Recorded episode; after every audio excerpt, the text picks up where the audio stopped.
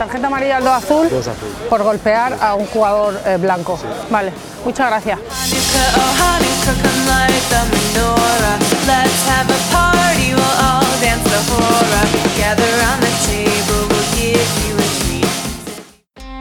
Bienvenidos al programa 9 de Sin Bin Podcast. Hoy nos acompaña en esta charla una persona conocida por ser el entrenador de Complutense, Complutense Cisneros, pero con una faceta seguramente un poco más desconocida para los aficionados al rugby en España y por la cual yo lo conocí hace un par de años.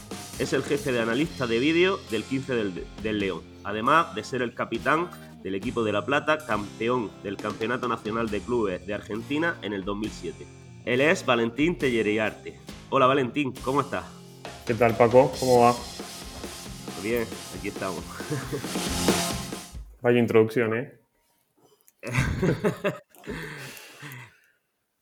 pues no he podido conseguir mucha, mucha información en, en, internet sobre, sobre tu carrera, la verdad. Me ha costado un poco de trabajo, menos más que eh, los amigos que me pasaste son buena gente y, me, facilitaron un poco la labor, la verdad.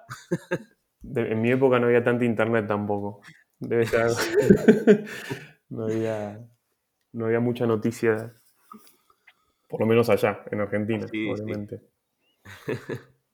y bueno, eh, ¿cómo has pasado el estado de alarma? Eh, la cuestión por el momento es la cuestión que, le hago a casi todos mientras no, terminemos con esto. Mira, la verdad que estuvimos eh, aquí con, encerrados obviamente con la familia y estuvimos bien dentro de todas las posibilidades, obviamente. Eh, con dos niños, eh, por momentos se hacía difícil, pero por suerte todos con salud. Entonces, nada, ya ha pasado y a ver si, podemos seguir avanzando dentro de esta dinámica. Sí, la verdad es que ha sido una, temporada un poco dura, pero bueno. Sí, a ver si tenemos un poco de conciencia y, evitamos que nos vuelvan a encerrar, porque ahí la verdad es que está viendo noticias que yo creo que no sé si, si nos volverán a encerrar o no, ¿eh?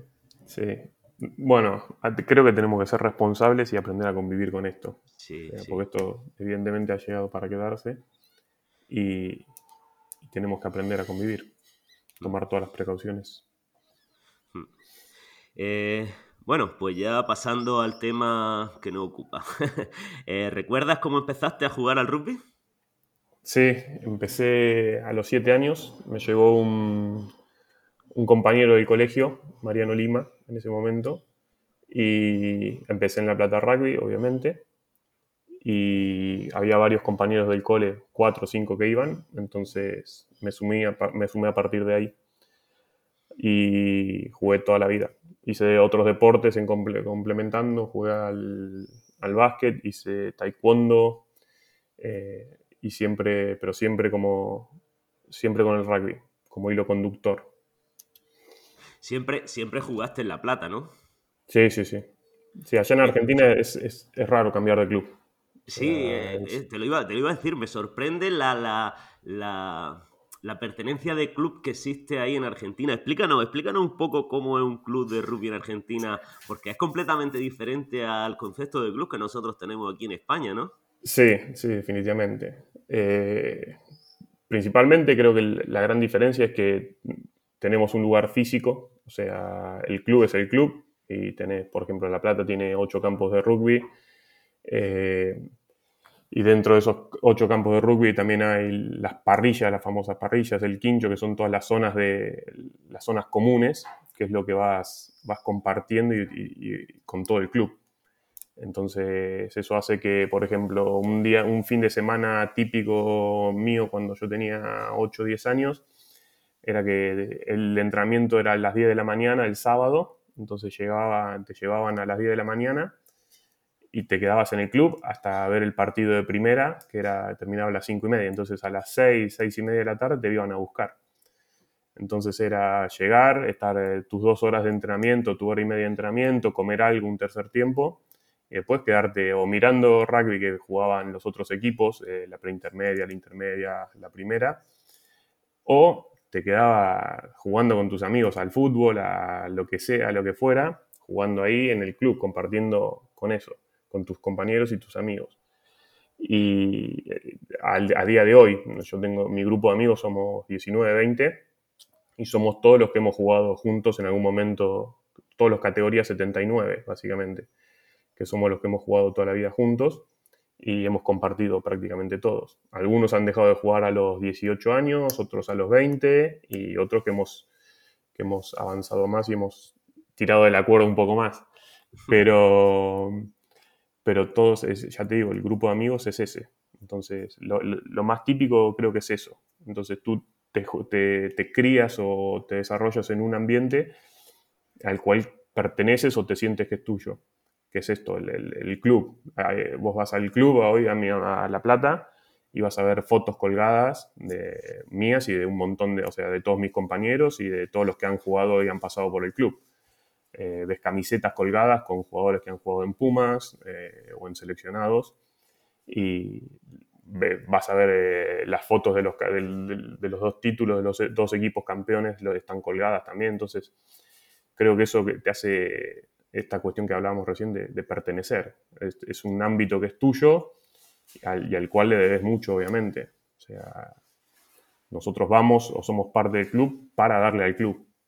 Creo que es un, factor importante también. Nosotros queremos que el club crezca cuando somos parte de eso y cuando no lo somos también. O sea, yo el hecho de estar viviendo aquí en España no, no me desvincula de mi club. De hecho, hace poquito, hace una semana o dos, estuve, me estuvieron haciendo ahí una entrevista por, un, por pasaban el partido de la final, no sé. Y estoy obviamente todo el tiempo en contacto con gente de allá, del club.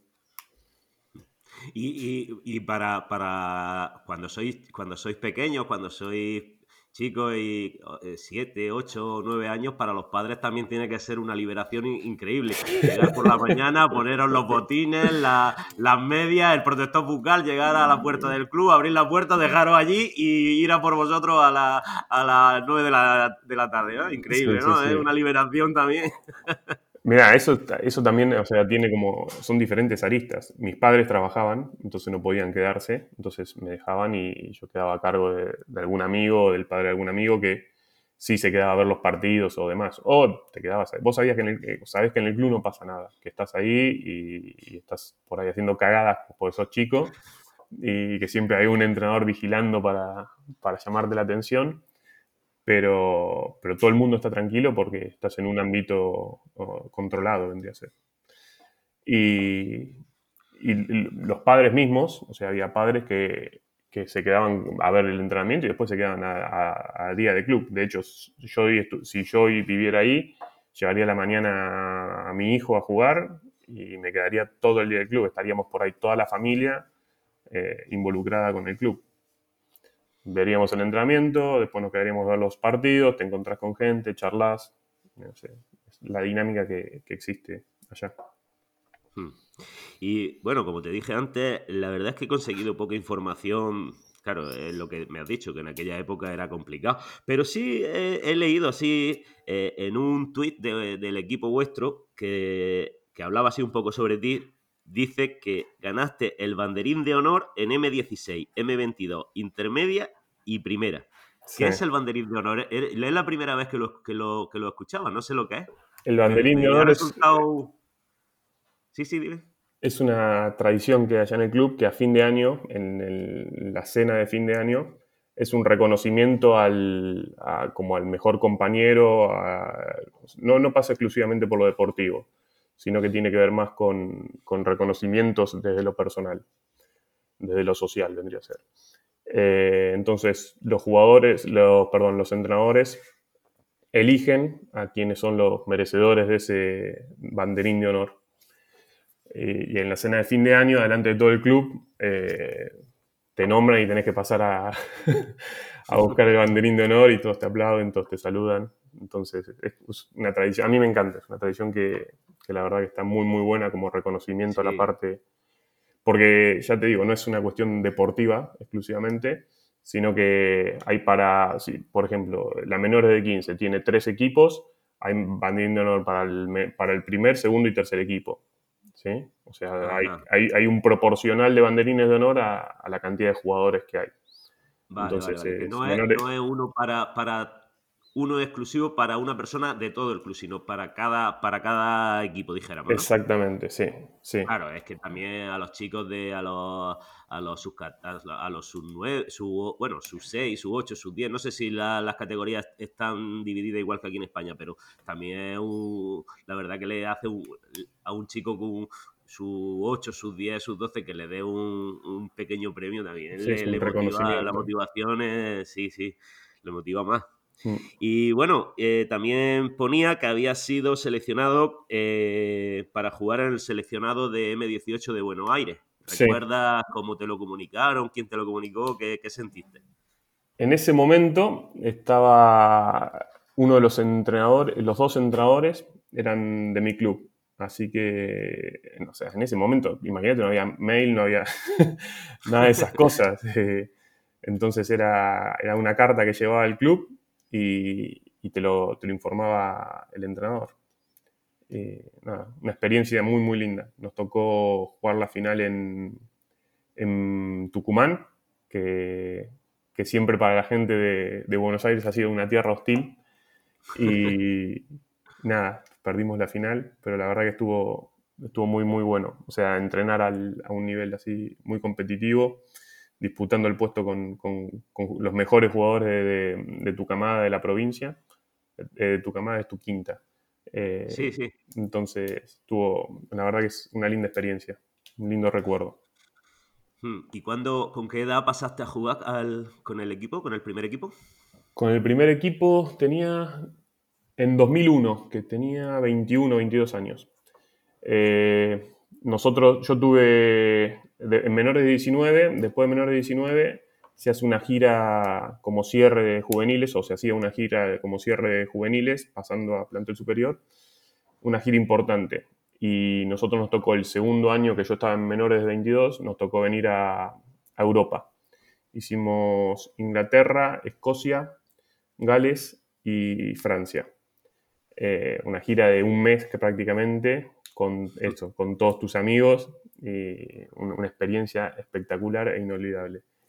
Y al otro año, ya con el plantel superior, nos, fuimos a una gira a Australia y Nueva Zelanda. Y después de esa gira de Australia y Nueva Zelanda, eh, empecé a jugar en, en, el primer equipo. Tuve, volvimos, empezamos el campeonato, jugué dos partidos en preintermedia, dos en intermedia y después el resto de la temporada en el primer equipo. Después de empezar a jugar en el, primer equipo, eh, he leído que fuiste capitán y la verdad es que eh, eh, ser capitán en un equipo en Argentina no es cualquier cosa, ¿no? Es mucha responsabilidad. Sí, tiene su... A mí, para mí siempre lo, más gratificante del ser capitán de mi club, obviamente que eras, o sea, eras un símbolo, un emblema de tu club, o representabas a eso, a tu club. Eh, lo que a mí siempre me valoré mucho era que te elegían tus compañeros. Había una votación y tus propios compañeros decidían quién era el capitán del equipo. Y a mí me tocó, me eligieron tres años eh, capitán y el primer año creo que fue el de 2004 que estaba el Mono Meneses también. El Mono era el capitán y yo era el subcapitán. Y el Mono al segundo partido se le sale el hombro, un hombro que ya, había tenido cirugía, y tiene que dejar de jugar o tiene un, juega un partido más, creo. Y después me tocó a partir de 2004 hacerme cargo a mí y ser el, capitán del, equipo. Y nada, como te decía, es un, la verdad, o sea, primero es un orgullo, obviamente, el, el, vivir esa experiencia, el que te elijan tus compañeros para que los representes y obviamente una responsabilidad. O sea, tenés tenés cierto, porque eso es un, reflejo para todo el club, porque los entrenadores de sub 8, sub 10 te señalan y te dicen, mirá, ahí va el, el capitán, vayan a saludarlo, y, vas y saludas a todos los niños, es parte de, esto, de, de, la cultura que hay allá, de cómo fomentar y cómo, cómo cultivar el club. Hmm. Y después, eh, tú, sí, contigo como capitán, en el 2007 ganaste el torneo nacional de clubes frente a Tucumán. ¿Eso era la primera vez que lo ganaba en La Plata?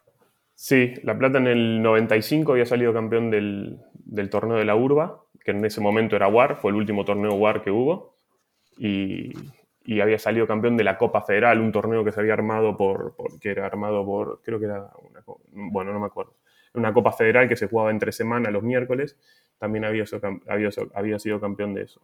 Y en 2007 fuimos campeón del, Nacional de Clubes, que es el torneo federal que existe allá.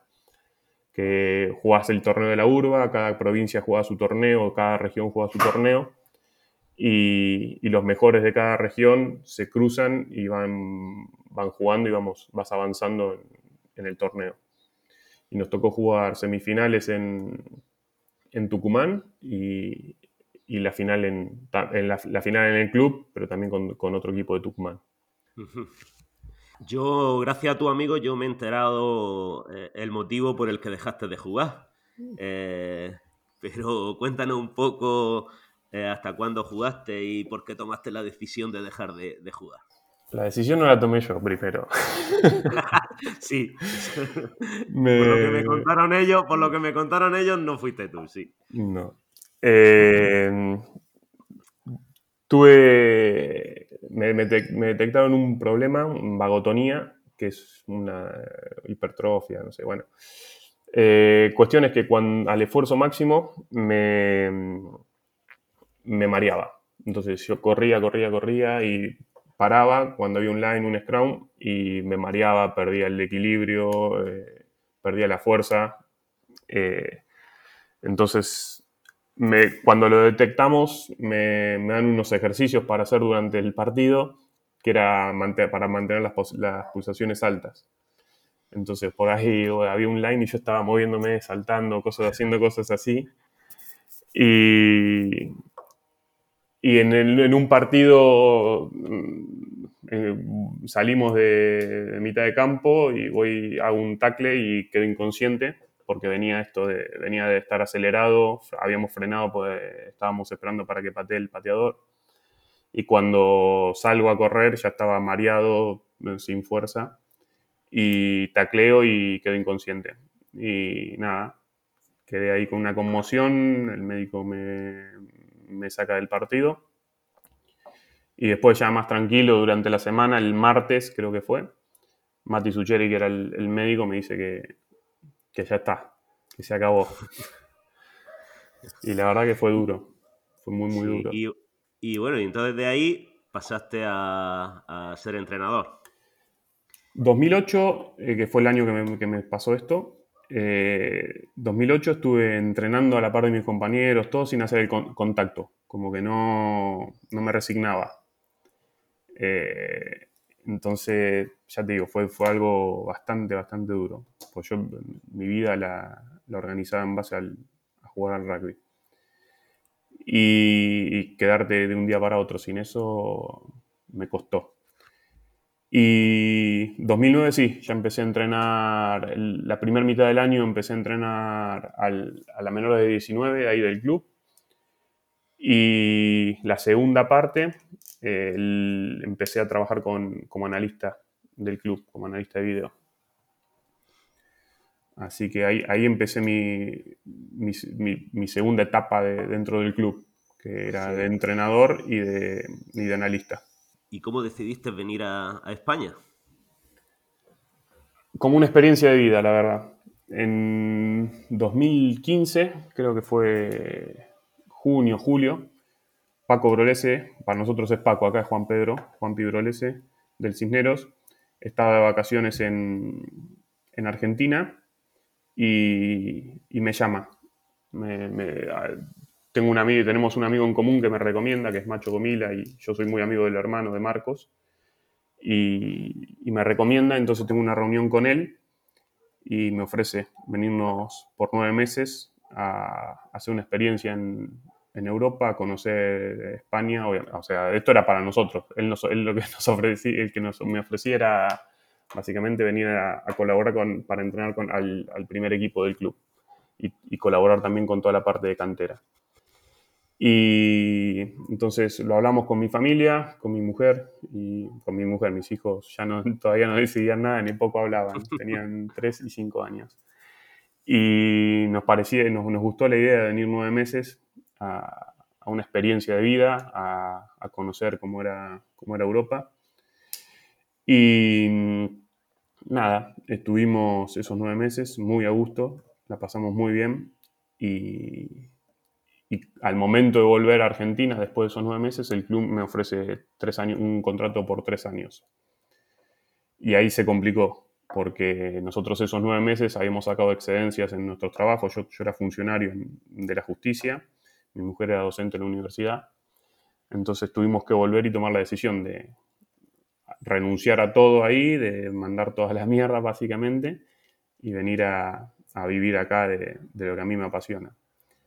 Y, fue difícil, obviamente, pero a la vez también fue fácil.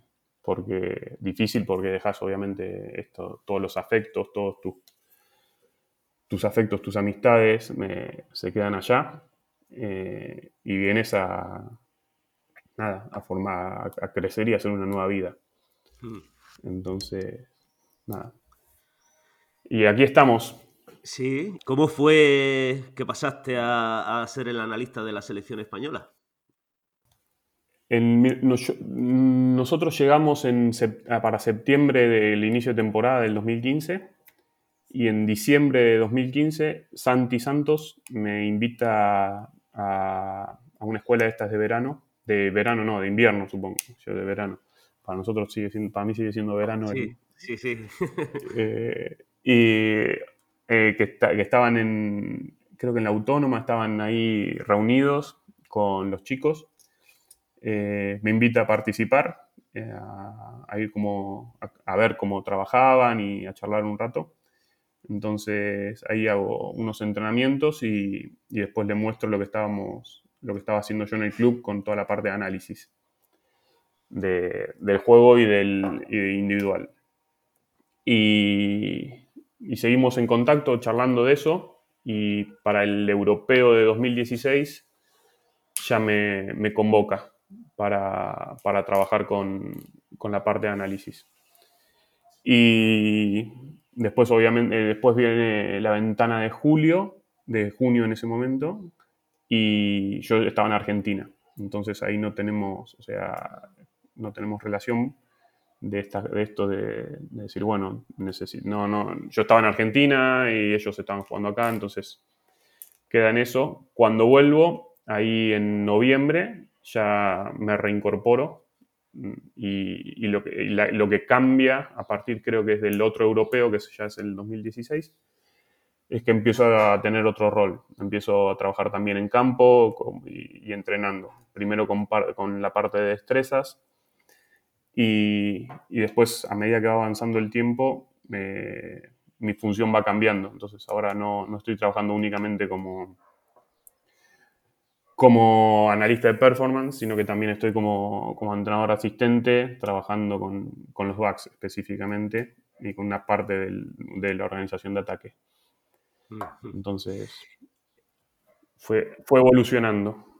Yo, eh, para los que no lo sepan y después escuchen el, el programa, yo conocí a Valentín hace un par de años que a mí mi club me pidió, el entrenador de mi club me, pidió que hiciese unos análisis de los partidos de, los equipos contra los que nos íbamos a enfrentar el fin de semana siguiente. Entonces, pues yo siempre he sido una persona que me he puesto a ver los partidos con una libreta, he ido anotando cosas y tal y cual, pero la verdad es que sobre análisis, pues yo hacía un pequeño análisis básico y entonces, pues investigando un poco, eh, supe de la existencia de Valentín y él, y me puse en contacto con él y él me, orientó un poco, me dio algunos tips básicos de qué buscar, qué, cómo enfocarlo y tal, y la verdad que le agradezco mucho. Mi entrenador seguramente te agradecerá más porque dice que salvemos la temporada y de estar toda la primera vuelta sin ganar un partido conseguimos eh, salvar la categoría y en la segunda vuelta eh, salir de las posiciones de íbamos último y, me agradeció mucho el tema de, del análisis, pero seguramente te debería haber agradecido a ti que fuiste un poco el que, el que me iniciaste y, me guiaste un poco. Entonces yo ya he visto algunos trabajos de los que vosotros hacéis en la selección porque me enviaste algunos trabajos como modelo y todo. La verdad que me quedé impresionado con la cantidad de información y de, y de cosas que analizáis. Y, pero para la gente que no lo sabe, que no lo sabe, ¿podrías contarnos un poco cómo es el desarrollo de vuestro trabajo? ¿Cómo, cómo lo hacéis? Sí, ahora hace dos años ya el club compró una licencia de un programa que nos permite hacer eh, estadísticas en vivo. Entonces eso nos simplifica bastante el trabajo. Entonces, mm, mientras nosotros, o sea, yo llego al partido y hago toda la instalación de, de, lo que tiene que ver con los ordenadores. Entonces, lo que tenemos ahí básicamente es dos cámaras o cuatro cámaras de, la tele y los, tres ordenadores, que son el de Miguel Santi y el mío, eh, conectados en red. Y entonces yo voy capturando la señal y voy codificando. Básicamente lo que es eso es vas apuntando lo que quieres ver. Entonces, suponete, hay un line, entonces apuntas que hay un line y eso se refleja en una línea de tiempo y, y los, dos los otros dos entrenadores también tienen acceso a la línea de tiempo. Entonces, lo que vas haciendo es codificando todo y separando el partido en partes. ¿Sí? Y Lo que, la posibilidad que nos da eso es de que los entrenadores empiecen a revisar en vivo. Entonces, hay se para el partido y pueden revisar qué sucedió en un line, qué sucedió en un quiebre, qué sucedió en un rack, por ejemplo, cómo llegamos a una infracción o cómo generamos una infracción. Entonces eso te permite un punto importante en cuanto a, evolución a nivel partido. Y a nivel análisis, eso lo que me hace es simplificarme el trabajo de, no tener que hacerlo dos veces. Entonces yo estoy todo el partido ahí codificando qué es lo general, que es lines, crown, salidas, racks, eh, infracciones y poco más, creo, y uso del pie y puntos, obviamente. Y después del partido lo que hago es darle calidad, que es lo que nosotros llamamos darle calidad. Que básicamente lo que haces es si hay un rack, por ejemplo, nosotros, para nosotros es importante el tema del rack, entonces vamos a, vamos a analizar cuánto dura un rack, cuántos jugadores involucramos, cuántos, cuántos jugadores hay involucrados del, del rival y qué zonas del campo eh, se, están, se está desarrollando ese rack. Eso nos permite a nosotros tener un, un, una, información bien clara de dónde jugamos, por ejemplo, en qué zonas del, campo jugamos y si jugamos a la velocidad que queríamos jugar en las zonas del campo que queremos jugar a cierta velocidad. ¿Sí? Y e, a partir de eso un montón de cosas más. También eso es post partido, que yo le doy la calidad, que me lleva más o menos tres horas. ¿sí? Y post partido lo que hacemos es un análisis individual de performance de cada jugador, eh, que eso me lleva otras tres horas más o menos. Entonces ahí lo que, lo que contamos son las acciones que tiene cada jugador, desde pases que hace, duelos en los que entra en contacto, limpiezas de rack, eh, infracciones que comete, eh, ¿qué más? Tacles. Eh, entonces ahí tenemos también otra, otra faceta que nos permite nos permite analizar o analizarnos, generar datos. Básicamente la, la, gran diferencia es una, nosotros generamos datos y a partir de esos datos los tenemos que transformar en, información. ¿Cómo transformamos esos datos en información? A partir del análisis. Entonces, no es solo cuántos, placajes eh, realiza un jugador, sino eh, vamos a ver dónde, cómo realiza esos placajes, si hay una técnica adecuada, si hay una aproximación adecuada, eh, si es positivo, si es negativo. Entonces, eso es lo que a nosotros nos permite al momento después de evaluar o verlo con los jugadores, es generar un análisis. Entonces, lo que los, datos nos, da, nos, nos, nos marcan, nos, nos, encienden alarmas. Por ejemplo, hay un jugador que falló cinco tacles y no es común, no es, no es algo habitual. Entonces, tenemos que revisar por qué sucedió eso. Y ahí vamos a ver, es un problema de sistema, es un problema individual, es un problema... ¿Sí? Entonces, eso es básicamente... Y ese, ese software te permite ir haciendo apuntes en tiempo real, ¿no? Exactamente. Sí, cortando las imágenes básicamente. Sí, Se separa los pedacitos de imagen. me imagino que, no lo hará solo, tendrá alguna, algunos ayudantes para que se ocupen de algunas cosas, ¿no? Porque No, no, estoy solo, estoy... hombre orquesta. Ah, el software llevará entonces alguna que tú le marcas las cosas que quiera que. Sí, básicamente es, el, principio básico de todos los, sistemas de, análisis que hay de deporte. Eh, tú generas una botonera, que es como un teclado, eh, y vos vas tocando esos botones y, esos botones se van separando a una línea de tiempo y se agrupan. Entonces tú después tienes todos los racks juntos, todo el tiempo de posesión junto, todo el tiempo sin posesión junto. Y entonces yo, mientras voy viendo el partido, voy haciendo eso.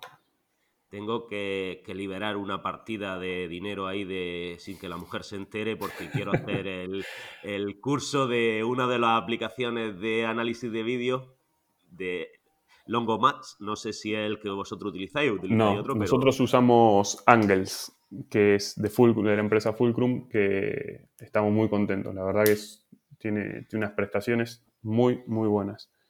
Y es muy estable, que la clave de todo esto con el tema del video es la estabilidad que te da o no te da. Entonces, esto de, poder sentarte y estar dos horas capturando video y, generando información y que se mantenga, no perder nada, está muy, muy, muy, muy bueno. Pues muy bien. Y bueno, eh, también he, leído hace poco, ahora España está en el puesto 18 del ranking mundial. Hace, desde hace poco tiempo, eh, World Rugby ha incluido a España en un portal eh, muy importante, un portal de análisis donde están todas las selecciones del Tier 1 y también algunas selecciones del Tier 2. Y entonces, pues, como tú, como jefe de analistas de la selección, eh, te han dado acceso a ese portal de, análisis de que por lo que he leído hay una base de datos impresionante. Y, em, explícanos un poco en qué consiste ese portal y, qué va a aportar mejor para la selección. Básicamente es un, sistema de almacenamiento en el cual para ser parte tú tienes ciertos compromisos o ciertos requerimientos. Y los requerimientos son muy simples. Tienes que, subir de cada partido que tú tienes en casa cuatro cámaras. ¿Sí? Entonces son cuatro ángulos. Eh, son dos laterales, que son lateral corto, lateral largo, de atrás, ¿sí? que se le dicen end-on, y la realización, todos con el, con el audio del, árbitro.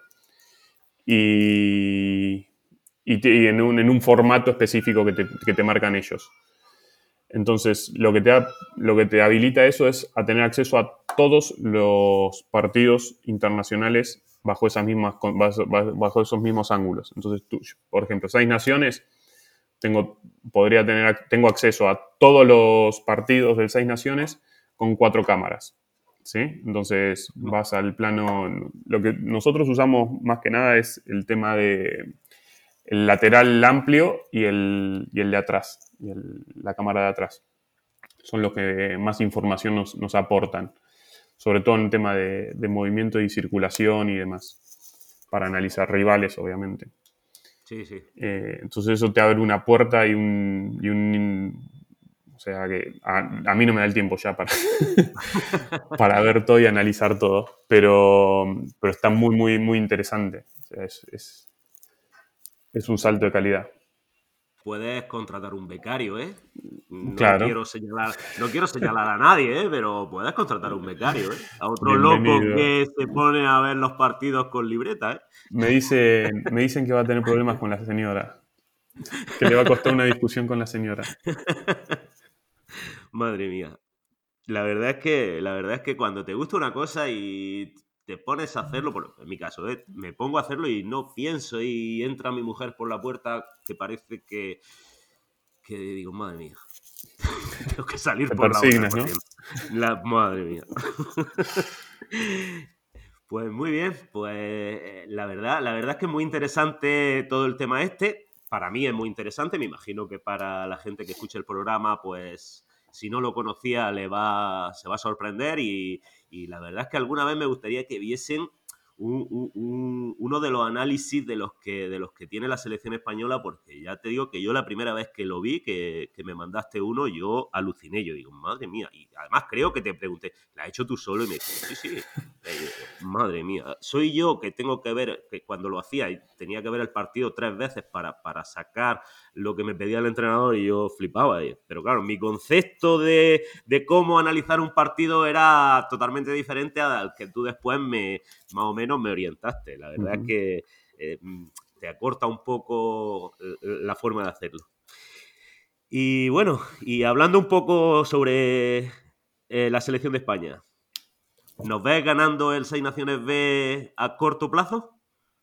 En lo inmediato, obviamente. Sí.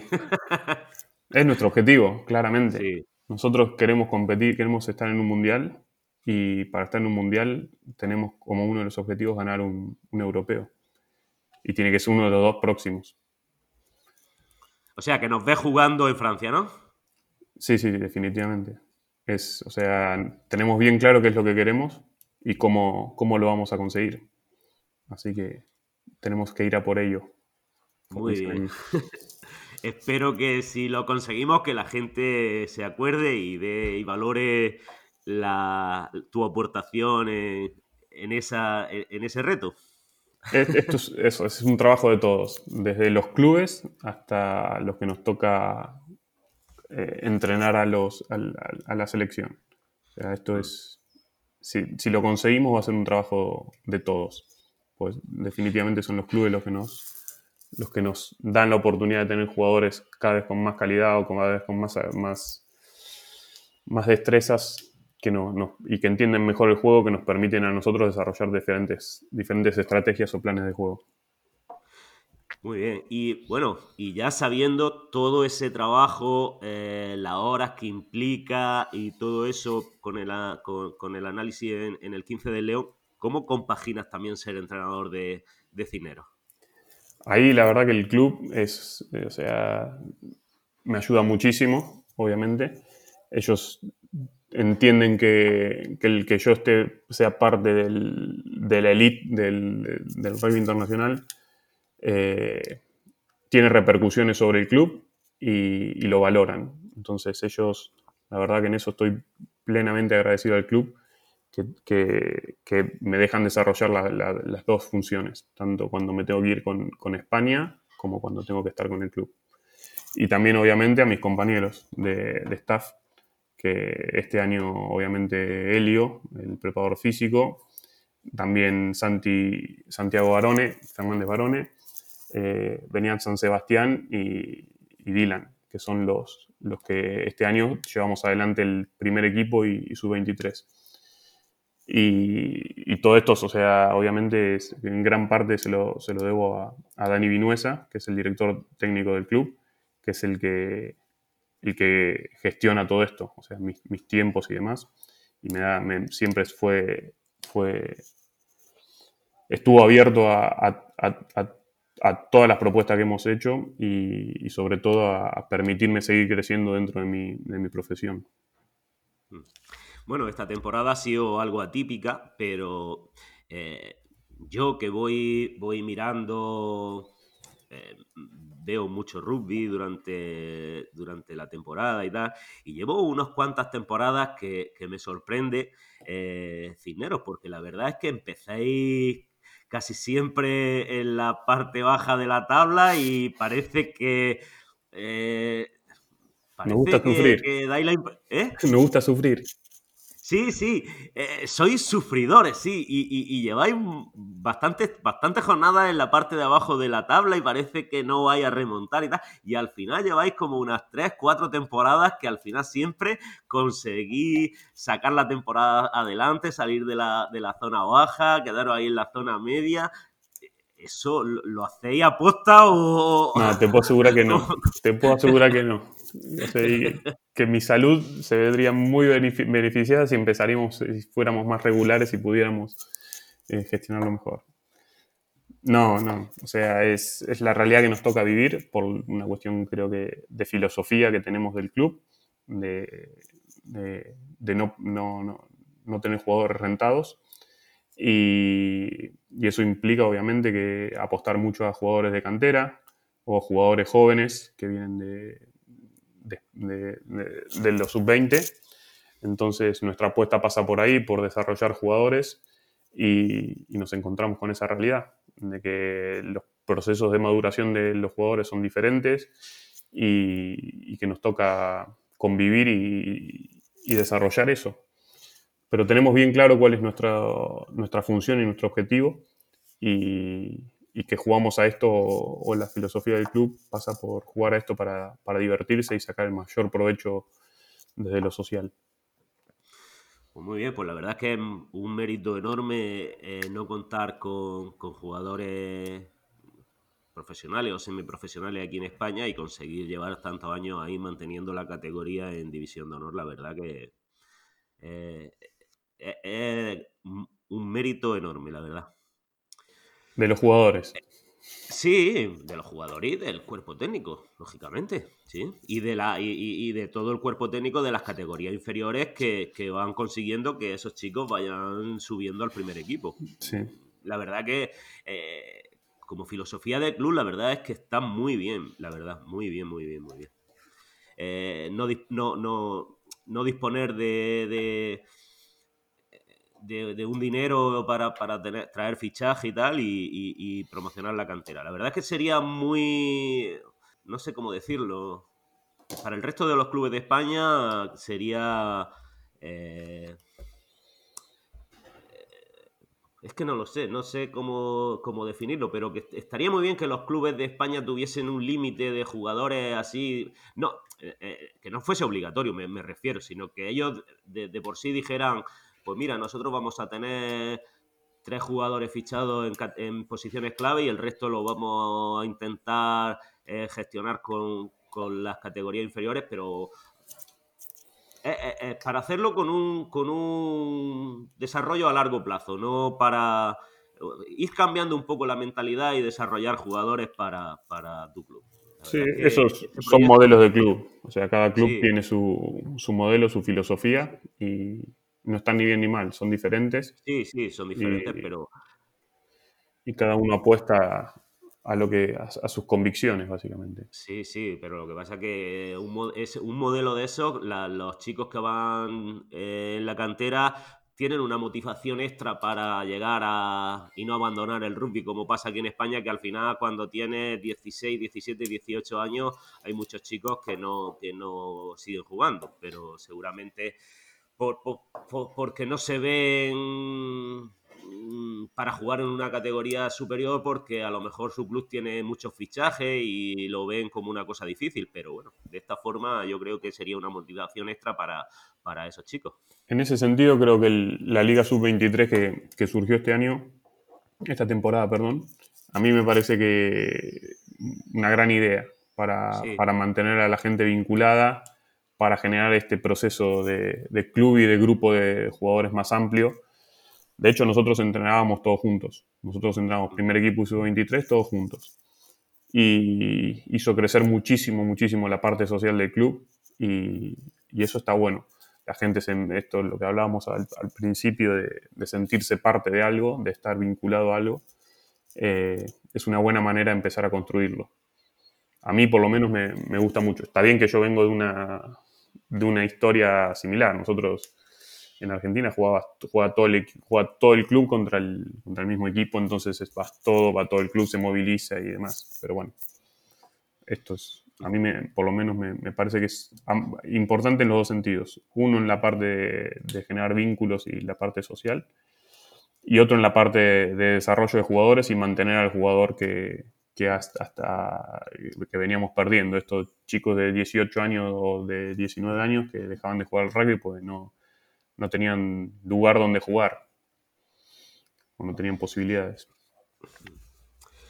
Muy bien, Valentín, pues eh, vamos a cambiar un poquito. Eh, ya hemos conocido más o menos cuál es el trabajo de un analista.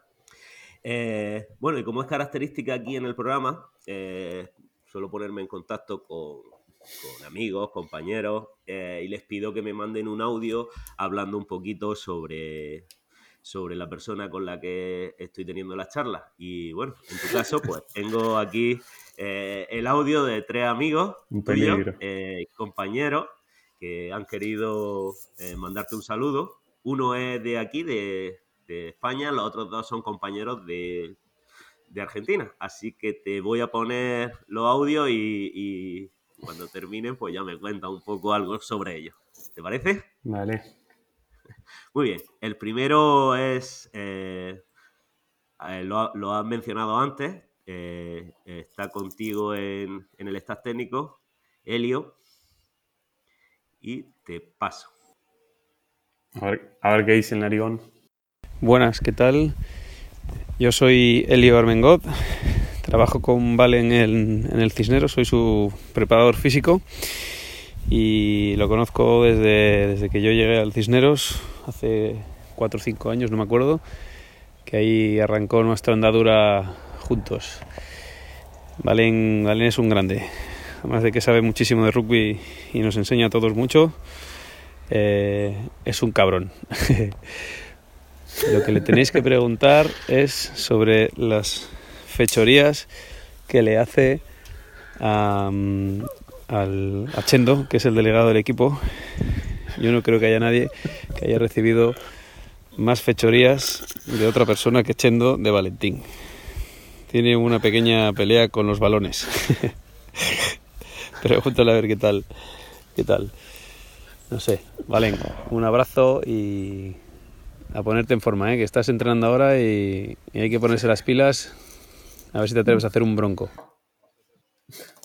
Ahí está. Buah. Mira, justo iba a ir a, me, dice esto de ponerme en forma. Esta es la hora que yo voy al gimnasio, así que ahora tengo excusa. y, entonces, ¿qué, qué putadas le hace, qué putadas le hace al delegado? Nada, ninguna. Nada. No, Chendo, eh, siempre le digo, me hace acordar mucho a mi papá. Y, y, me gusta, o sea, yo con mi, padre tengo una relación así de que estamos todo el tiempo molestándonos. Y, y entonces estoy todo el tiempo así, buscándole las cosquillas, como dicen aquí. Eh, nada, Nada que se pueda contar, vamos a decir. vale, vale.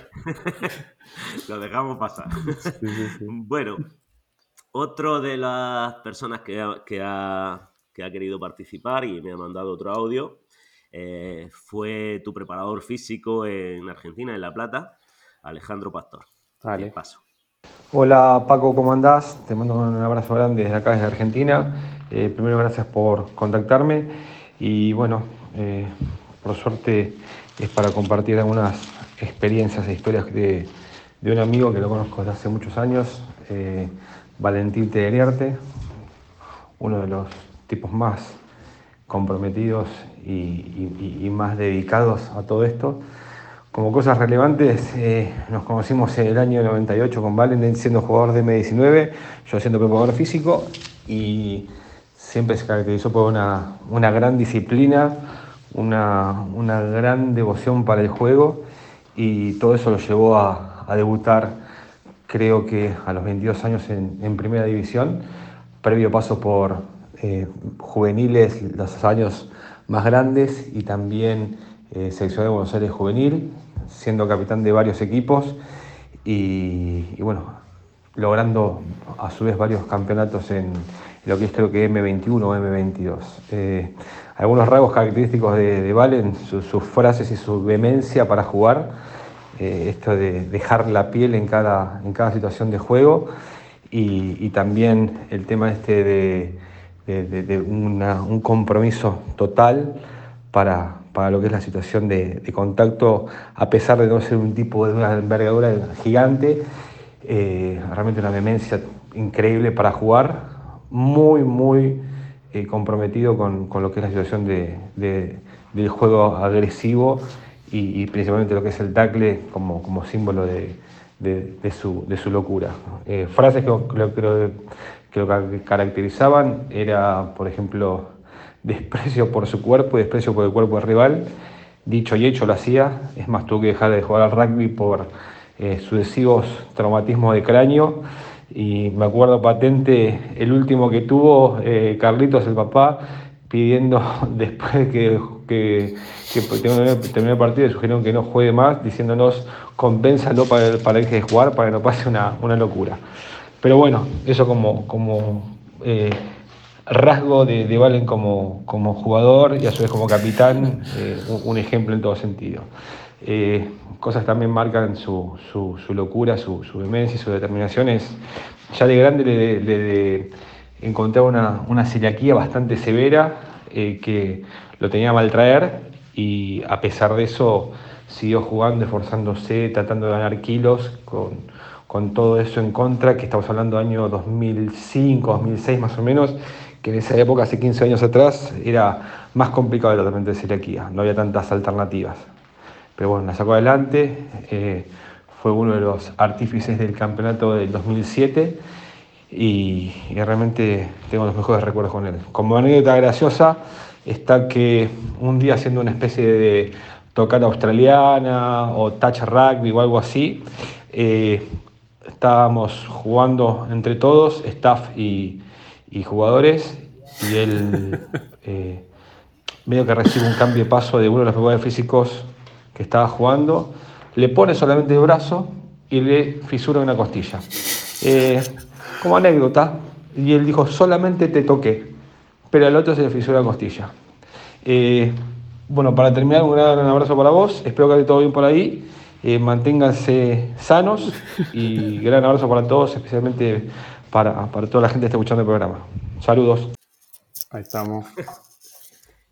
Eh, hablé con él un rato y es una, una, persona excelente, eh, Alejandro. ¿eh? Como dijo él, o sea, tenemos toda una vida juntos, de, compartir y crecer juntos. Creo que eso es lo, lo, que nos hizo tan cercanos en su momento, ir evolucionando ir creciendo juntos. Y nada, la verdad es mucho cariño. Y no, no te dejo mal, ¿eh? he tenido otro, otro, otra entrevista y, lo, y algunos compañeros ponen en un compromiso a Alese. Él ha sido un caballero y ha contado la anécdota que ha contado, no ha sido, no ha sido muy, muy, muy picante para, para la persona que... No quiero ni pensar lo que, lo que dicen mis, los de la camada 79. O sea, eso, ahí, ahí, ahí está el peligro. Pero no, bueno. la verdad es que me gustó muchísimo charlar con él, una persona excelente y, y la verdad que, que, te felicito por, por, por los, tus compañeros porque la verdad es que me agradó mucho hablar con ellos. Y bueno, y te voy a poner a, al último, este sí es de un compañero de juego, un poquito más peligroso. Este toda la vida juntos, este desde que empezamos a jugar, bueno, él, se fue, él tuvo una época que se fue a vivir a, al sur y, y, se perdió ahí dos, tres años de, de, infantiles y después volvió, como el hijo del rey, como le dijo un, como le dijo un amigo.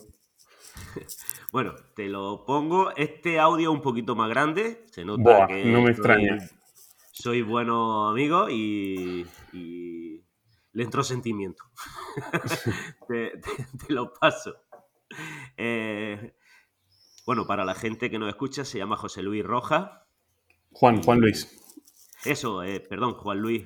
Juan Luis Roja. Paqui. Nadie lo conoce por Juan Luis. Paqui. Y lo paso.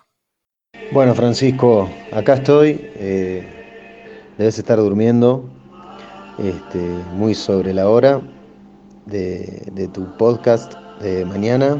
Pero bueno, mañana te vas a levantar con creo que una grata noticia que es recibir estas anécdotas acerca de, Valentín. Disculpa la, la, demora, Valentín sabe que soy un... que la impuntualidad es casi mi religión, así que acá estoy.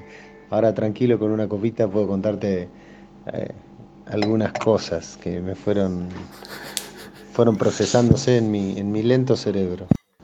Una historia que recuerdo o, o, algo que tiene que ver con cómo era Valentín de chico. Yo empecé a jugar al rugby a los 6 años y él creo que también, o tal vez algún año después, pero muy inmediatamente. siempre de chicos, y era un pibe del que había que cuidarse mucho porque siempre, si estabas distraído, te podía sorprender con alguna, con alguna broma, a esa edad, broma pesada. Y la que a mí más grabada me quedó fue en los, en los micros, en los buses, como dicen ustedes, en los viajes de visitante, se llevaba en el bolsillo. No sé si ustedes van a saber lo que es un Magiclick. El Magiclick es, es la pieza mecánica que con una pulsión libera una chispa que enciende el gas de una hornalla, de una cocina, a través de un impulso eléctrico. Por supuesto que eso te lo aplicaba en el cuello, en la espalda y donde podía para que vos pegues un salto. Y era un tremendo hijo de puta porque siempre te agarraba distraído y te hacía ese tipo de bromas. Este, esa es una de las bromas de la infancia que, que recuerdo de Valentín. Después ya más de grandes, eh, en las giras de rugby hecha con, hechas con el club y en, y en los hoteles, siempre estaba ahí metido en los que nosotros llamábamos los grupos comando. Los grupos comando eran esos que entraban de arrebato en alguna habitación y le propinaban algún lindo castigo a alguien que, entre comillas, se lo merecía, ¿no? En el grupo. Todos encapuchados, por supuesto, todos con pasamontañas. Y de aquí se desprende una historia muy graciosa, bizarra, casi grotesca, que me gustaría dejar para tu podcast en manos de Valentín el remate de esa historia, de cómo descubrieron a través de un pasamontaña a uno de los miembros del comando que formaba parte de, esa gira de rugby, que recorrió algunos países de Europa y que mucho más gracioso que, que lo que cuento yo, que es esta participación de Valentín en los grupos comando, es cómo descubrieron eh, a, este, a este integrante del comando. Otra historia que no tiene que ver con el rugby, eh, la compartí con él en un viaje al sur de Argentina, a la Patagonia, en un trekking, en una caminata eh, larga, dura, que nos llevó engañado en realidad a otro amigo, Marcos Gomila, también jugador de rugby, amigos del club de toda la vida. Nos dijo que era una caminata tranquila y cortita y era resulta que era la subida al Cerro Tronador y terminamos pasando la noche en un refugio, después de un ascenso de, si mal no recuerdo, unas 6, 8 horas, no me acuerdo. Eh, y bueno, Valentín ya era el capitán de la primera, creo recordar. Y, en esa caminata eh, lo vi como nunca lo había visto de debilitado, de devastado. Y estaba pero era, era realmente parecía que estábamos filmando la película Viven, porque además la última parte de, del ascenso tenía algunos pasajes con nieve y, y, este, y lo escuché quejarse como nunca eh, de ese esfuerzo, de esa subida, iba puteando mientras caminaba hasta llegar al refugio. Y, y yo por dentro pensaba y después le decía para, para, pincharlo y para animarlo y para hacerlo enojar. Eh, ¿Cómo puede ser que el capitán de la primera se esté quejando de una simple caminatita y demás y lo iba arengando de esa manera? No sé si él se va a acordar o no. Y después me impresionó llegar y verlo eh, devorar cuanta cosa teníamos de provisiones porque estaba desesperado, era un ser humano eh, al borde del desmayo, de hambre y de, fatiga y de cansancio.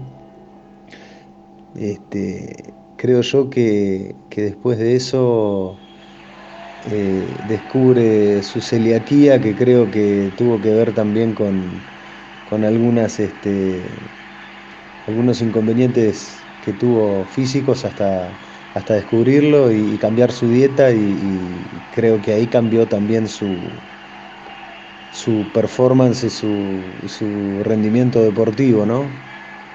Este, ya transformándolo en, el octavo, en el número 8 de, la primera, capitán, y octavo y número, y número 7 también, y 6, tercera línea en general de la primera. Pero bueno, recuerdo esa historia que fue un viaje, la verdad que fue un viaje muy bueno y, este, que compartimos juntos y con otros amigos también del club y, y eso como anécdota. Bueno, otro aporte que te puedo hacer es eh, su apodo. Su apodo acá en el club es Tatana. Esto viene un poco hilvanado con, con el primer audio que te mandé acerca de las bromas pesadas. Yo tengo un tío que se la pasa haciendo ese tipo de bromas a todo el mundo, conozca o no conozca, que por supuesto se llama Tatana y que además tiene un parecido físico con él. Entonces lo empecé a llamar así de esa manera y casualidades que, nada, prendió el nombre y quedó así. Hoy en el club, para todos sus compañeros de, de, equipo, de plantel superior, es Tatana. Bueno, yendo ahora al plano estrictamente deportivo, para después pasar al humano. Eh, agregar que, bueno, que fue un jugador eh, muy importante para, para, muchos jugadores del club ser capitán de, la primera un club de Argentina no, es poca cosa. También tuvo pasos por algunos seleccionados eh, juveniles, si mal no recuerdo. Y, este, y era un tipo que, dentro de la cancha transmitía, transmitía mucho porque era de, era de entrega absoluta. Y en este deporte tan físico y de tanto y de tanto contacto, eh, ese tipo de jugadores siempre, siempre se destacan y marcan, marcan un rumbo para, el resto y para el grupo. Y bueno, creo que eso lo hizo, lo hizo trascender y lo hizo llegar a, la capitanía de la primera, acompañado por, bueno, por dotes técnicos individuales que, siempre fueron, fueron muy buenos. Este, y la visión del juego y, bueno, y el temple para, para afrontar cualquier rival. Así que en ese sentido eh, yo siempre lo reconocí como, como un, gran, un gran jugador de rugby y un, líder muy positivo, fuera y dentro de la cancha. Bueno, pasando al, plano humano, eh, yo soy de los que piensan que uno es en la vida como es en la cancha. Uno se expresa a través del deporte dentro de una cancha y sobre todo en un deporte como el rugby que, nos desnuda, que, nos expone, que nos interpela ante situaciones de, inferioridad física, de inferioridad en el juego, de superioridad, de igualdad, de un montón de cuestiones en las que aflora o no aflora el compañerismo, el jugárselo con el otro y sobre todo el ir a poner el cuerpo por el otro y por el equipo. Este, y bueno, y, fuera de la cancha siempre fue, la verdad que fue un, tipo intachable como, persona, como, amigo. Este, después, después Valen arreglamos el tema de los honorarios por estas declaraciones, ¿no? Por supuesto, desde allá por transferencia no hay ningún problema. Este, así que nada, no sé si esto va a salir al aire, si, lo vas a escuchar. Eh, la verdad que me encantó verte en Madrid, aquel almuerzo con tu familia y yo con mi pareja. Eh, y a partir de ese encuentro, que hacía mucho no nos veíamos porque te fuiste, surgió lo de, lo de volver a vernos acá en Montevideo cuando viniste con el seleccionado de España a enfrentar Uruguay. Eh, nos movilizamos ocho amigos a ir a verte, a tomarnos un fin de semana y, bueno, esto fuera del plano de lo personal creo que tiene que ver con, con, lo que genera, con el tipo de vínculo que genera el rugby y con el tipo de amistades que, uno va cosechando. Este, y, bueno, vos sos el claro ejemplo de, de una persona que, que llevó adelante todos esos valores y, bueno, y lo fuiste cosechando con, grandes amistades que, estamos acá siempre dispuestos y, esperándote para, recibirte. Esperamos verte pronto. Un gran abrazo y un gran abrazo a Francisco, que, bueno, tuvimos una charla linda el otro día y, espero que, tus podcasts este, tengan, tengan el éxito que que esperás y, que los disfrutes. sobre todas las cosas. Un abrazo grande desde Argentina. Es un fenómeno, ¿eh? Buah. Pone su musiquita y la copa y nos dio una charla ahí buenísima. Sí, sí, sí, sí. Sí, siempre, siempre hablábamos de esto, de, de los tiempos de Paqui son siempre otros tiempos. Eh, es como, estás comiendo, vos vas por el postre y el tipo va por el segundo bocado. Es, es así. Bueno, pues No, cuéntanos, cuéntanos algo de lo que de lo que dice.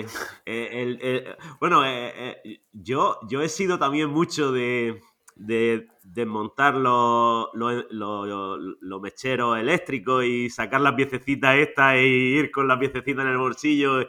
Y me sorprendió gratamente. Digo, ah, no era yo solo el que pensaba en cosas malas, ¿no? Nada, tuve una época que, que se me daba por eso, por hacer maldades y, y molestar a la gente. Por suerte se me pasó. Nada. Bueno, y tendrás que contarnos la anécdota de lo del equipo comando, ¿no? Eso me quedó ahí la intriga. Nada, era, era. Nos juntábamos algunos para, para molestar a, a otros que, no sé, habían, no habían llegado a tiempo, cosas así. Y uno de los que se había juntado, ah, salimos, eh, vamos a buscar a uno una habitación, qué sé yo, y entra primero este.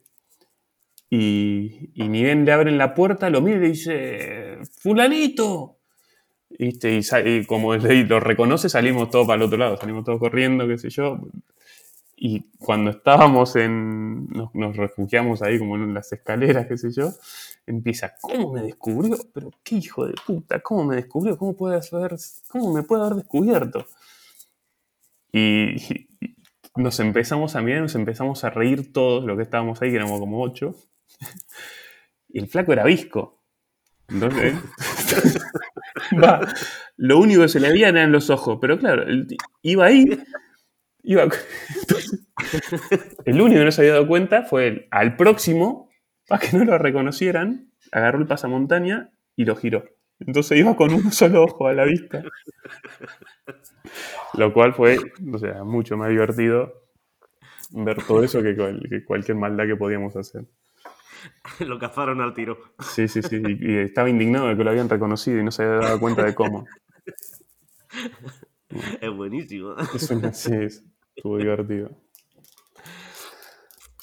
Muy bien. ¿Qué, pues, que- ¿qué te pareció? Eh, lo- te trataron bien, ¿no? Ya arreglaste, arregláis lo- eh, el tema de honorario, ya lo Ya arreglas. me pidió un cuchillo hace dos meses más o menos, cuando se enteró que nosotros queríamos ir ahora con mi familia en julio a Argentina y me mandó pedir un cuchillo, así que ya, ya sé que le tengo que llevar un cuchillo a Paqui con un cuchillo, ya lo tengo, lo tengo Pero contento. te pidió algún cuchillo en especial, ahí te, ahí te puedo asesorar un poco. Soy fanático de cuchillo y navaja, ¿eh? Bienvenido. Ahí después hablamos, a Dale. ver lo que lo- con él, a ver lo que quiere. A ver lo que y quiere. ahí sí te asesoro, ahí te asesoro bien. Buenísimo. Soy un fanático de, de las navajas artesanales, tengo un montón. Eh, Bien. y al- algunos cuchillos también tengo de artesanales y cosas así. Y, y lo- que después no los utilizo para nada, los tengo ahí guardados en una vitrina y me gusta mirarlos, limpiarlos, pero que no los utilizo, pero me gusta. No, allá porque tenemos mucha cultura de asado, esto de comer la carne, entonces siempre, siempre el cuchillo es importante. Vas a comer a algún lado y siempre tenés que tener el, el cuchillo adecuado. Tengo, no, cuchillo no tengo, pero tengo un par de navajas de traídas de allí de Argentina. Tengo un montón de familia en, en Comodoro y algunas de las veces que han traído, como lo sabían que me gustaba y tal, me han traído algunas navajas y eso de allí de Argentina, pero cuchillo no, no tengo ninguno. Bueno, Valen, pues para ir terminando un poco, eh, ¿el futuro qué? ¿Sigues, eh, bueno, no sé si lo podrás decir o no lo podrás decir, ¿sigues como, como entrenador de, de Cisneros? Sí, sí, sí, sí, Sigue, ¿no? sí, sí, sí. Y por lo pronto, hasta por lo menos que España se clasifique para jugar en el siguiente Mundial en Francia, sigues vinculado a- al staff de la selección del 15 del León. Ojalá, sí, sí, sí, es mi objetivo, obviamente. Y la idea sí es clasificar, así que trabajaremos para eso. Y bueno, ¿y eh, el futuro a largo plazo? ¿Está afincado aquí en España definitivamente o tiene idea de volverte? O... Hace cinco años yo creía que tenía toda mi vida planeada y resuelta y que podía ver el futuro y lo veía con claridad. Y me di cuenta de, que no vale la pena, de que hay que vivir el momento y, disfrutar de lo que estamos haciendo en este momento. Eh, mi familia está muy, muy bien aquí en, Argentina, en, España. Estamos todos muy contentos, muy a gusto y no tenemos de momento pensado volver a Argentina. Pero las vueltas de la vida nunca se saben. Así que, nada. Hoy, hoy estamos aquí y estamos felices y contentos de estar aquí. Y queremos estar aquí y mantenernos aquí mucho más tiempo. Oye, a lo mejor eh, España se clasifica para el Mundial, hace un buen papel y, la UAR te llama y te, te quiere como analista de vídeo de, los Pumas, ¿eh? Ahí ya eso sería... Son decisiones familiares. O sea, más allá de... En su momento nosotros tomamos una decisión basándonos en, mis posibilidades laborales o lo que a mí me, me gustaba y me apetecía. Y, y ya, o sea, el resto de mi familia tuvo que renunciar a cosas. Y ahora los chicos son más grandes y cada vez exigen más, cada vez piden más, cada vez son más conscientes. Entonces es, siempre, siempre es más difícil. Así que nada, nunca se sabe lo que va a suceder. Muy bien, pues ya para terminar, eh, una de, de, las características que hacemos siempre aquí en este programa eh, te voy a hacer unas preguntas que no tienen nada que ver con el rugby para que la gente te conozca un poquito mejor. No, son, son preguntas normales, son fáciles, no es nada, no es nada serio. Vamos. Eh, Soy altónico y celíaco también. aprovechando, aprovechando que el programa se llama Sin Bin y está ahí sentado en el sillón de pensar, pues aprovechamos y hacemos 15 preguntas. Buah, dale. Pues siguiendo la temática de, un equipo de rugby, 15 personas, pues 15 preguntas. ¿Le doy? Venga. Venga, la primera. ¿Cómo era en el colegio? De los que prestaba atención en clase y no me, no me, no me sentaba a estudiar. Era de los que hacía la tarea en el recreo para llegar a mi casa y poder salir a jugar afuera, a la calle. No, nunca me costó, la verdad, el colegio que terminó siendo un problema en su momento. Muy bien. La segunda, un lugar donde te gustaría ir de vacaciones alguna vez en la vida. Buah. Me gustó mucho Australia cuando estuve. Me encantaría volver y llevar a mi familia al, a Surfer Paradise, que estuvimos ahí, un mar increíble, espectacular, agua calentita. Salías porque te ardían los ojos. Hmm. La tercera, ¿un hobby que tengas? Tengo uno, es uno de los problemas que tengo. En, Argentina, mi hobby era el rugby y vivía de otra cosa. Y ahora mi hobby se convirtió en mi profesión y estoy a la búsqueda. Tengo un coche a, control, a radio control, pero lo dejé en Argentina, que en su momento lo usaba mucho. Y, en el momento que vayamos, seguramente lo traiga y pasará a ser eh, mi hobby. Te, puedo, ahora me ha venido a la cabeza así como un flash. ¿Te puedo recomendar uno? ¿Un coche? No, un hobby. Ah, un hobby, venga, sí. pescaba, en Argentina pescaba también, pero acá no. Madrid, está, difícil para pescar. Ya, ya para, para terminar de, ser fanático de, tu trabajo, aprende a manejar un dron y tiene otra cámara más para.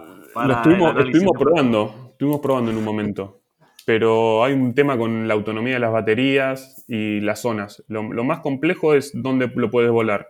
Sí. Que los campos por lo general están, ah, tienen restricciones de vuelo o tienes que pedir permisos que tardan mucho tiempo. Y la verdad que te aporta mucho, ¿eh? Y estaría muy bien, ¿eh? Pero, bueno. Muy bien. La 4. Eh, ¿Qué prefieres, películas o series? Nada, películas a eh, todas las personas que he entrevisto de la generación nuestra. Eh, tú eres del 79, yo soy del 73, pero más o menos la, esta generación, todo, el mundo prefiere películas. Los más jóvenes se pasan, se decantan por la serie. la 5. Eh, ¿Eres manita? Sí. ¿Sabes lo que significa? Sí, sí, sí. sí. sí, de, hecho, de hecho, estaba haciendo en casa antes de venirnos estaba haciendo un deck, no sé cómo se llaman acá, era es como un solado de madera. Sí. Eh, que estaba sobre el nivel de la casa nuestra está levantada y era una continuación de, eso y, estaba con eso. Como, como un porche. Exacto. Sí, sí, una cosa así de madera. O sea que se te da bien. La sí, sí, sí, sí, me doy mañana, como decimos allá. Muy bien. La 6. Aparte de rugby, ¿qué otro deporte te gusta? Y sí, baloncesto. Baloncesto. Sí. Y eh, la 7. ¿Hincha de? La Plata Rugby. No, pero no de rugby. de Boca Juniors. Muy bien. Eh, la 8. ¿Tipo de música preferida? Eh, me gusta mucho Pink Floyd. Soy fanático de Pink Floyd. Va, fanático. Eh, me gusta. La 9, la 9 era un grupo, un cantante favorito, pues ya. Eh, bueno, rock nacional de Argentina me gusta, o sea, el tipo de música te puedo decir rock nacional en Argentina y también internacional. Mm. ¿Y, la música rock pop española, te gusta? Empecé a escuchar ahora algo con, con Miguelón, que le gusta mucho el rock y, cambiamos grupos. Él me, mm. me, pasa, me recomienda temas y demás, y yo le paso también en nacionales argentinos. Me está enseñando él. La 10. Eh, ¿Qué prefieres, vino o cerveza? Eh, cerveza. Mm. Sin gluten, ¿eh? ¿eh? La 11. Comida preferida. Ah, espera, espera. A ver. espera, mejor, porque esta, claro, estaba pensada para gente de España. Eh, la cambio. A ver. Parte del asado preferida. El vacío. El vacío al asador. Vacío al asador.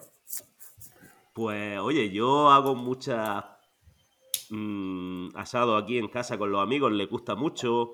Bueno, en mi club tengo como 15, 20 argentinos y me han enseñado a hacer el asado y tal igual, y con mis amigos fuera del rugby, que no tienen nada que ver con el rugby. Eh, Te luces. Le hago, le hago mucho, sí, sí, sí, me, luz, me luzco, ellos, ellos me han enseñado bien, pero no sabía lo que es, ¿cómo has dicho? ¿El vacío? Ah? Al asador, al asador es a la cruz, cuando tú montas un fuego y lo cuelgas. en lugar de, estar en una parrilla, está colgado. Entonces eso hace que se desgrase muy bien y que la misma grasa vaya, escurriendo por la carne y la vaya cocinando y queda increíble. Lo cortás y... Eh, espectacular. Me lo apunto, me lo apunto. Sí. vale, eh, la 12. Eh, ¿Postre preferido? Postre preferido. me gusta mucho el tiramisú pero tiene que ser rico, tiene que ser bueno. Muy bien. Eh, la 13. La 13, pues también era una pensada para gente de España, pero te la cambio. ¿Qué prefieres, mate o café? No tomo ninguno de los dos. ¿No? Sabes que ahora en el confinamiento, de lo aburrido que estábamos, teníamos un, un ratito de mate con mi mujer. Nos sentamos en, en la terraza a jugar a los dados y tomábamos mate. Y tomaba mate cuando iba a pescar, pero no soy muy de, infusiones. No, no eres el que lleva el típico argentino que va con, el termo. De hecho, de hecho los mates que hay acá los han traído familiares y los han dejado. O sea, mi padre y mi madre que toman mucho mate me los han traído y los han dejado. Muy bien, la 14 ¿Eres de echar siesta o no haces siesta? Si se puede. Sí, ¿no? Sí, sí, sí. Pero, pero la típica. No, no, no, no, no, no, no, de 15, 20 minutos. No, la, que te levantás y no sabes qué día vivís. Y esas, las, las que dormías en el secundario, no. y la última, ¿tienes algún TOC, alguna manía que siempre repites? Todas. Soy súper estructurado. La, la que no puedo, no puedo hacer de otra manera es ponerme la zapatilla izquierda antes que la derecha. Esa no es innegociable. Después tengo un montón así de costumbres, pero, pero esa es como que si me, estoy poniendo la izquierda, me bajo de la zapatilla y me pongo la otra. Cualquier cosa, ¿eh? chancla, lo que sea, siempre primero la derecha. Muy bien. Es la única que pues, Pues muy bien, Valentín. Hemos terminado. Bueno, Paco. Eh, muchísimas gracias por tu tiempo. Me encantó esta charla. Espero que la gente que nos escuche eh, conozca algo más de los staff técnicos de un equipo de rugby de, de alta competición y valoren el trabajo que hacéis y les sirva para saber que hay algo más, aparte de ir a entrenar y tomar una cerveza con los amigos. Vale. Muchas gracias a ti, Paco, por, por todo esto, por hacer hablar a mis amigos, que sé que les cuesta a muchos, a otros no tanto, y, y lo he disfrutado mucho. Pues muy bien, pues un saludo a toda la gente que nos oye y gracias a tus amigos que se portaron estupendamente y le agradezco mucho. Un saludo a todos y hasta gracias. el próximo episodio. Un abrazo. Gracias por escucharnos y recordar que si queréis conocer todas las noticias relacionadas con el programa podéis hacerlo en nuestras redes sociales en arroba podcastinbin, tanto en Facebook como en Twitter como Instagram.